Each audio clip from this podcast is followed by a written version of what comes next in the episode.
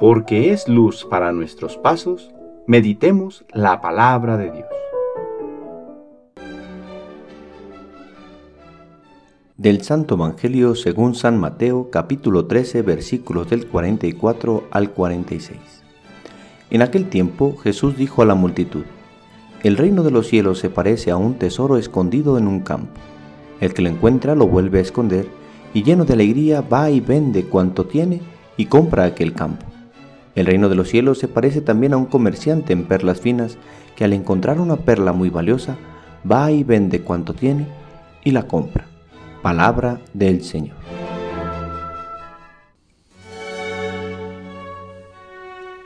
Hoy martes 30 de agosto celebramos la fiesta de Santa Rosa de Lima, Virgen y Patrona de América Latina.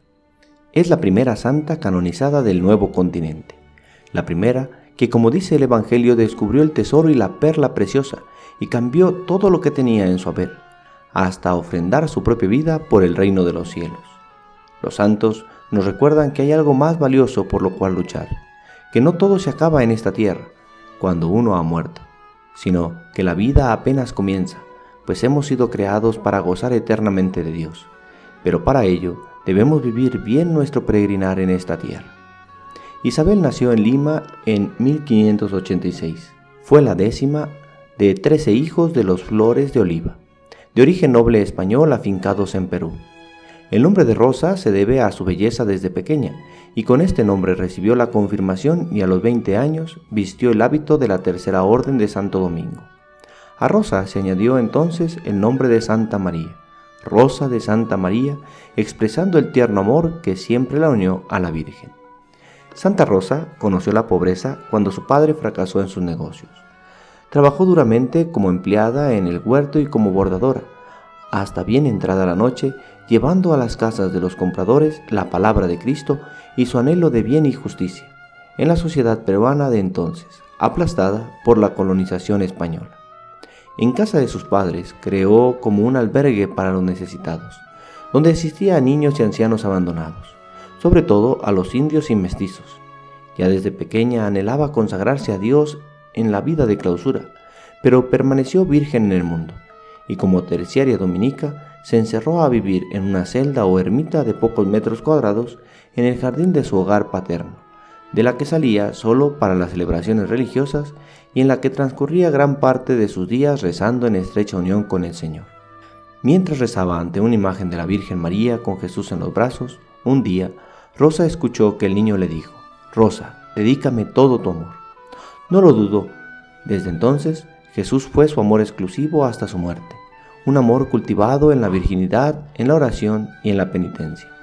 Solía repetir, mi Dios, puedes aumentar mis sufrimientos con tal de que aumentes mi amor a ti.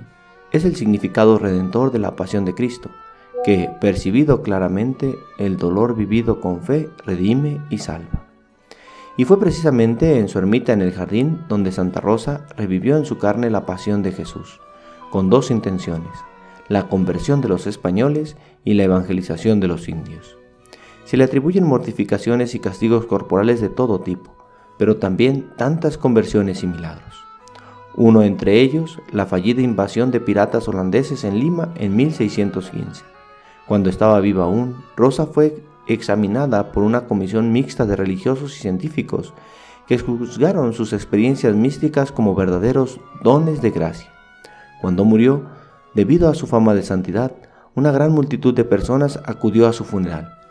Rosa ya era santa. Murió solo después de haber renovado sus votos religiosos, repitiendo varias veces, Jesús, que estés siempre conmigo. Era la noche del 23 de agosto de 1617.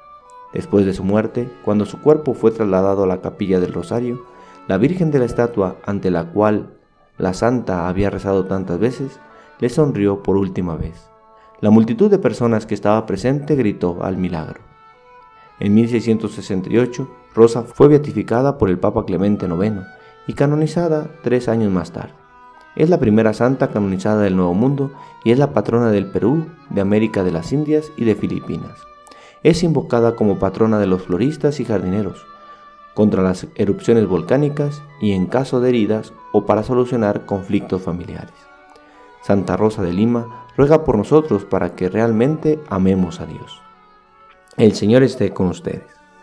La bendición de Dios Todopoderoso, Padre, Hijo y Espíritu Santo, descienda sobre ustedes y les acompañe siempre. Que tengan buen día.